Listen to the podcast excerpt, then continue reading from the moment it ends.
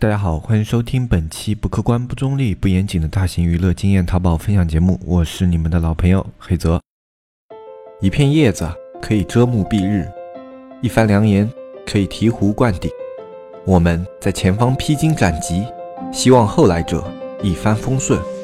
共享商业智慧，共享创业成功。欢迎收听本期纸木淘宝内训。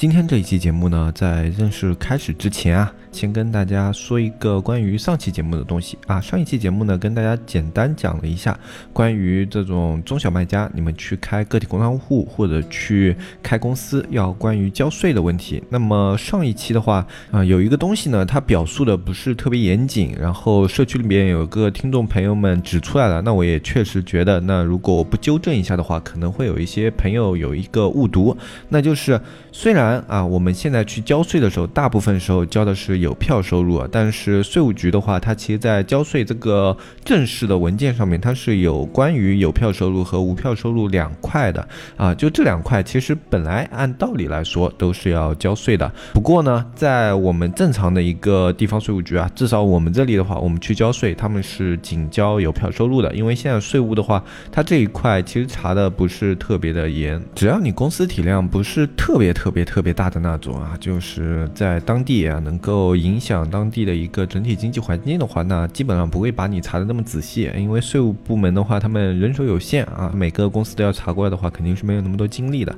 所以这边的话，我们说的这个有票收入征税呢，它其实是就是我们日常生活中啊，基本上已经墨守成规的这样一个操作，但是实际在法律法规啊和一些特别正规的那一些流程里面呢，它是分为两块收入的啊。那这一个跟大家。说一下啊，大家要知道一下。那也非常感谢那一位听友对我们这个节目里面出现的一些小问题的指正。那么还有一点要提一下的呢，是上一期节目下面有一位听众朋友是说我们这个节目啊太过啰嗦了啊，是十分的拖沓，能讲三分钟的内容讲了特别长的时间啊，没有重点。那这个听友应该是一位新的听友，因为我们这个节目一贯的风格就是闲扯淡啊，我们并不是一档就是专业的教学类的这种电商的一个节目啊，我们是一个分享类的，跟大家去探讨啊，一起去讨论，然后顺便把我们做的电商。的那一些经验啊，一些我们觉得有用的方法，以这样闲聊的形式去跟大家进行一个分享。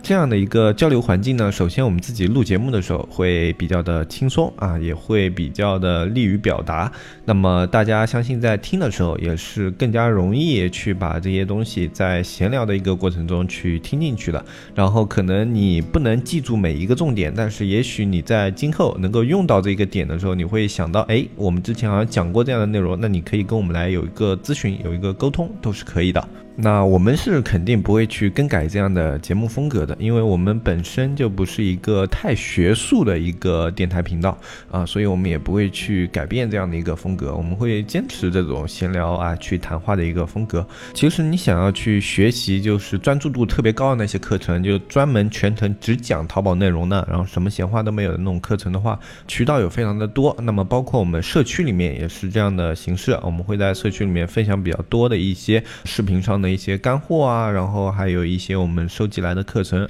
我们会进行一个挑选之后，然后放在我们的社区里面给大家进行一个分享。如果你对这方面的内容有兴趣的话，你可以咨询一下我们的客服小安啊。小安的联系方式呢，就是微信纸木电商的拼音啊，添加这个拼音，你就可以添加小安的微信，然后去咨询相关的一些事情。具体内容的话，在我们下方的详情页都有，那我也就不多说了。那么接下来就是我们今天的一个节目时间。今天这一期节目呢，主要跟大家讨论一些关于过年期间的运营的内容啊，因为马上就要到我们中国一个非常盛大的节日了。那么过年的话，对中国来说是一个非常特殊的节点，因为在这个节点里面的话，就整体中国基本上大部分的。运营的那些类似于像公司啊，或者说像一些服务啊，都是会暂停营业的。少的呢三四天，长的可能要十来天、二十来天都是有的啊。因为这一段时间对于这种生活节奏啊非常紧张的这个国家来说呢，是唯一一个全国都会比较大范围的进行放假的一个时间段。那么这个时间段呢，中国人啊传统也是对他非常的重视啊，哪怕一个老板他再严苛怎么样呢？基本上过年过节的时候啊，就这个过年啊，他还是会给这些员工会放个假，哪怕是三四天，只放到个初三初四，也会让他们回家过个年。所以呢，就导致了一个问题，就是在过年期间啊，所所有的这些快递业啊，大部分都是停运的，只有一些特别敬业的，像顺丰啊，他们有一些过年期间的服务，但是相应的，他们的一个运输成本也会大大大大的上升，所以这就导致了大部分的淘宝店在过年期间是没有办法营业的，因为没有人去送快递。那么可以继续下单，但是下单了以后，你的快递不一定能送出去。那么大部分的淘宝店也是选择跟快递同步去放假。那么在跟快递同步放假的一个过程中啊，很多人就会衍生出一个疑问，就是说，那我过年期间是否要去做一些运营，还是说我过年的时候店铺就放在那里就可以了？还有就是，如果我过年期间来了单子，然后这些单子要退款，我应该怎么样去处理？还有就是我过年期间的时候啊，是否应该去做一些基础的一些数据维护？那么今天这一期节目的话，就跟大家探讨一下，我们过年期间应该怎么样去运营好自己的这一家店铺。首先，在于数据方面，那数据是否要继续去做一些优化，是大家在过年期间非常看重的一个问题。因为很多人会担心自己这个数据优化不做了以后，店铺在来年开年上来会不会有明显的下滑？那么这里的话，可以给大家一个比较明确的答案，就是。过年这一段时间，即使你的店铺没有做过多的数据维护，你只是让它正常的这边运营，可能会有一些人来下单。你只是保持这个状态的话，那么年后回来，你的店铺是不会受到特别特别大的影响的。因为这个时候百分之八九十的店铺啊，他们都是停止运营的，他们的一个入单量的情况啊，真实的入单量的情况跟你是差不多的。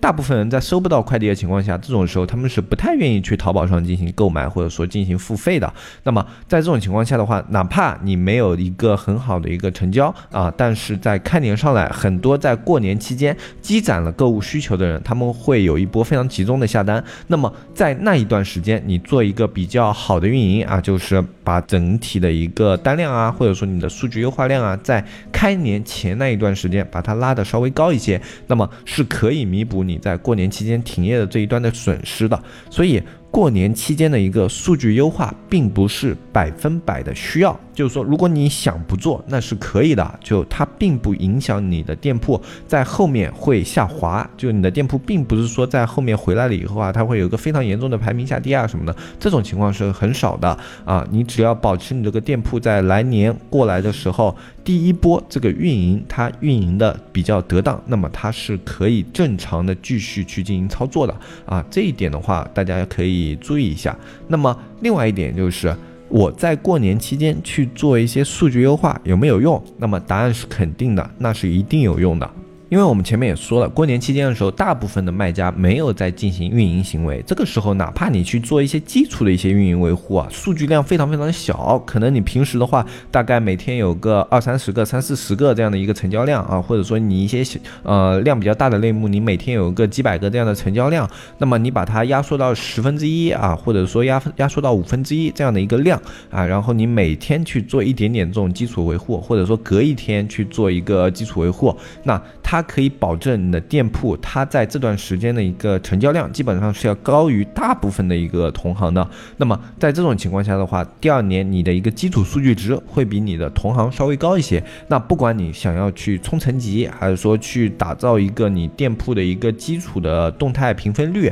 都会比别人要有一些优势。如果你能找到一些在过年期间依旧运营的一些啊这种数据优化的一些平台啊，或者说一些资源啊，你是可以去做。一定的这种量的，当然注意不要把量做的特别大啊，不要跟平时一样去做那么多的量，那样的话会有一些问题啊，因为你这种数据在过年期间是有一些异常的，除非你能保证这个平台特别特别安全，特别特别优质，那么你可以去尝试一下，让他们在过年期间进行下单，然后你年末的时候再回来进行一些发货这样的一个操作。同时，这样的做法还有另外一个好处呢，就是可以让你的第二年的资金流转稍微的顺畅一些啊。大家如果比较关注支付宝的动态变化的话，都会发现现在支付宝的整个压款周期变长了。如果你现在在，比如说你过年的时候，你把所有今年资金嗯全部清算干净，那么来年的话，如果你要过来直接就是从零开始刷单，你需要大概有一个月的一个垫付周期，你就要持续的往这个支付宝里面垫一个月的这种运营的优化。的一个费用，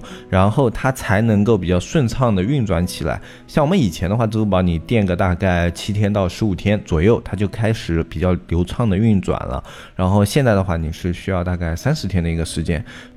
所以啊，你在过年的时候去做一些这种数据优化的东西呢，它在第二年上来的时候，它整体一个资金，它的资金链这样顺畅的时间会提前，就是说你可以比别人更早的让你的资金流动性变得非常的顺畅啊，这对你的运营来说其实是一件比较好的事情，你能够让你的资金预算更加的宽松，也更加的精准。那么关于数据优化呢，我们就说到这里。那么另外一点的话是关于过年的时候一个消息的一个回复率啊，就是说过年期间这个消息要不要让它非常及时的回复啊？其实过年时间的话，它这个消息回复率我们尝试过，我们有过一年是过年的时候也让客服回消息，至少让他们就是保持如果有人询单的话能够马上回复，呃，就至少至少在工作时间嘛，比如说早上九点到晚上的八点啊这段时间如果有消息的。话话及时的给他们回复，然后我们在过年的时候也给这些客服比较高的一个兼职工资，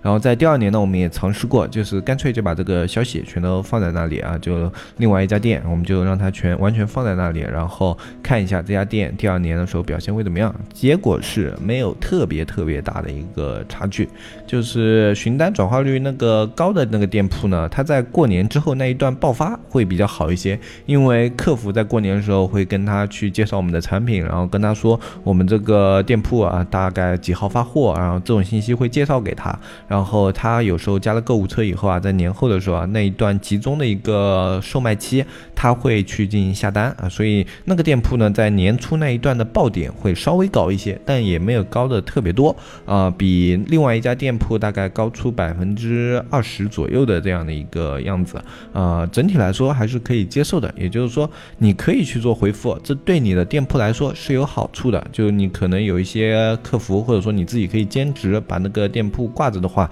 那么你可以去把这个回复率做一下啊。当然，它对这个数据的本身的计算应该是没有特别大的影响，但是它对于年后这些客户进行下单是有一定的帮助的。你可以让这些客户加入购物车，那么他们在年后进行购买的时候，会更加优先的考虑你店铺里面这一个产品，因为你的店铺做了回复嘛，所以他对你店铺里面的产品就会更加的了解一些，也会更加的信任一些。如果不是一个特别那种喜欢去逛淘宝的人的话，大概率是在你的店铺里面进行下单的。那么这是关于。呃，过年期间你去进行话术回复是否有必要的一个解答？还有一个问的比较多的呢，就是春节期间的退款是否要比较及时的去进行处理？那我们是一直春节期间有退款的话，都是及时去给他进行处理的。虽然春节期间啊，以前的话它有一个。叫十五天延长期，就是说这个退款你最多可以延长十五天去进行处理啊，所以一般都可以等到年后，然后来处理这一批的退款。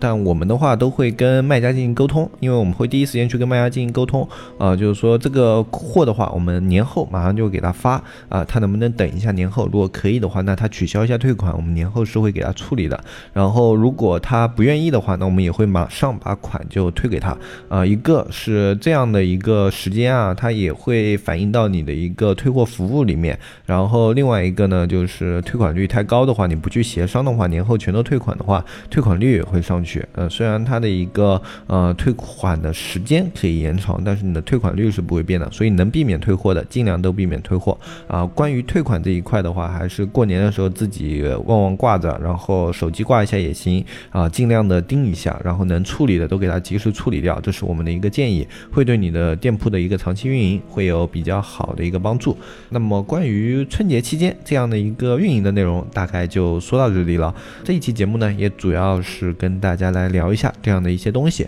那么马上反正也要过年了，按照我们这个节目的惯例呢，还是跟去年一样，我们在过年期间会更新节目啊，但是更新的节目呢，可能就不那么的学术性啊，就不会讲的特别的干货啊，可能会定期不定期的更新个那么一两期啊，在过年的时候跟大家聊聊天啊，扯扯淡啊，就陪大家过个年啊什么的啊，可能东西讲的不是那么的学术性，可能会比较轻松一点啊，一些可能商业思考啊，或者说我们自己的一些。啊，这种小的一些分享啊，如果大家有兴趣的话，也可以把你们想听的一些内容放在评论区里面，然后我们到时候会根据大家想要听的比较多的一些东西啊，再决定一些过年的时候我们做节目的一些方向啊，然后我们会在过年之前提前把这些节目做好，然后在过年的时候一个一个的发上去。嗯，不过过年期间的更新时间可能就比较随意一些啊，不会像现在这样每周更三期这么紧凑啊，可能一个星期更个一期或者两期这样啊。啊，会比较的少一些，不过也会更新。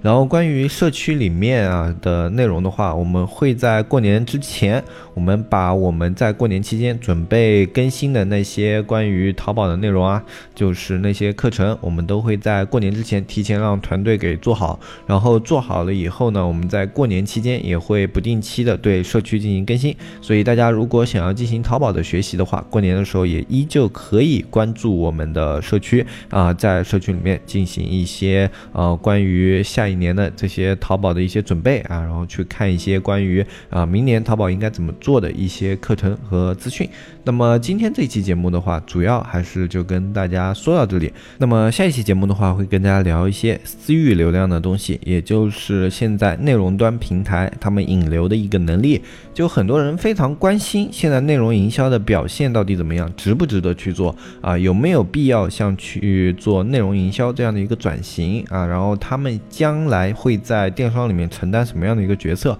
这是我们节目里面非常多的一些听众朋友们比较关心的一个问题。就是未来的大趋势，私域流量是否是其中的一块啊？那么下一期节目的话，我们会针对这一方面跟大家去做一些解答。如果你有去转型做私域流量，或者说想要自己去完成一些内容营销的话，那么下一期节目的话，大家可以关注一下，相信会对你自自己去做私域流量的内容以及去做内容营销的一些东西的话，有非常大的一个帮助。那么今天这一期节目的话，我们就说到这里。我是黑泽，我们下期再见，拜拜拜拜拜。